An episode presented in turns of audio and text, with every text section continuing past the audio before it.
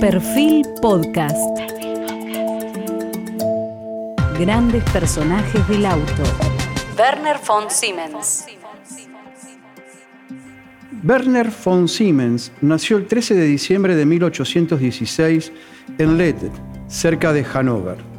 Cuarto hijo de un total de 14, dado que la familia no poseía suficientes medios para financiar sus estudios, Werner ingresó en 1835 en el ejército prusiano. Allí cursó una formación técnica en la Escuela de Artillería e Ingeniería en Berlín. En esta escuela impartían las clases científicos tan notables como el matemático Martin Ohm, el físico Heinrich Gustav Magnus o el químico Otto Erdmann. Una vez concluida su formación, Siemens fue ascendido a teniente y se ocupó de tareas científicas e inventos técnicos. Después de mejorar notablemente los telégrafos existentes en esa época, en colaboración y sociedad con el mecánico de precisión Johann Georg Halske, Werner fundó su propia compañía en Berlín en 1847. El éxito de la joven empresa hizo que en 1849 dejara el ejército para dedicarse por completo a perfeccionar aparatos cada vez más sofisticados, como la realización de la primera dínamo, que funcionaba con electroimanes en lugar de imanes permanentes allá por 1866.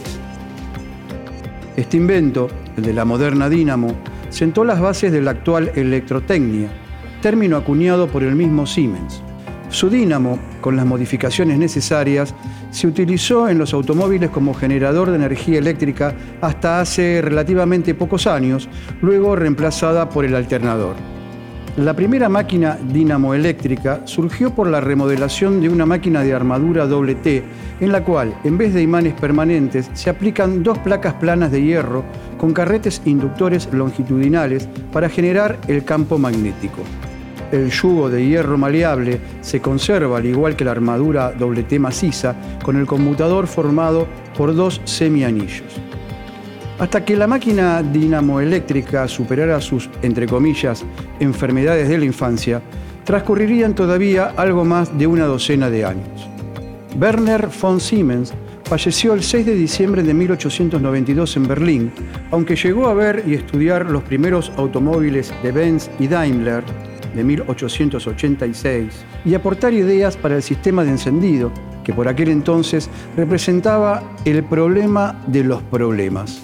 También ya pensaba en los faros con lámparas eléctricas, incluso se dio tiempo para inventar el primer ascensor eléctrico del mundo, el primer ferrocarril eléctrico y también el primer tranvía eléctrico, entre otras notables creaciones, como el proceso electrolítico para el dorado y plateado de los metales. En 1905, Siemens fabricó el Victoria, un auto revolucionario porque era totalmente eléctrico, de modestas prestaciones, pero totalmente confiable. La compañía siguió en manos de la familia y a partir de 1908 comenzaron a fabricar automóviles con la marca Siemens, con su modelo Protos. Dichos vehículos eran de motor de combustión interna y seis cilindros con distintas potencias.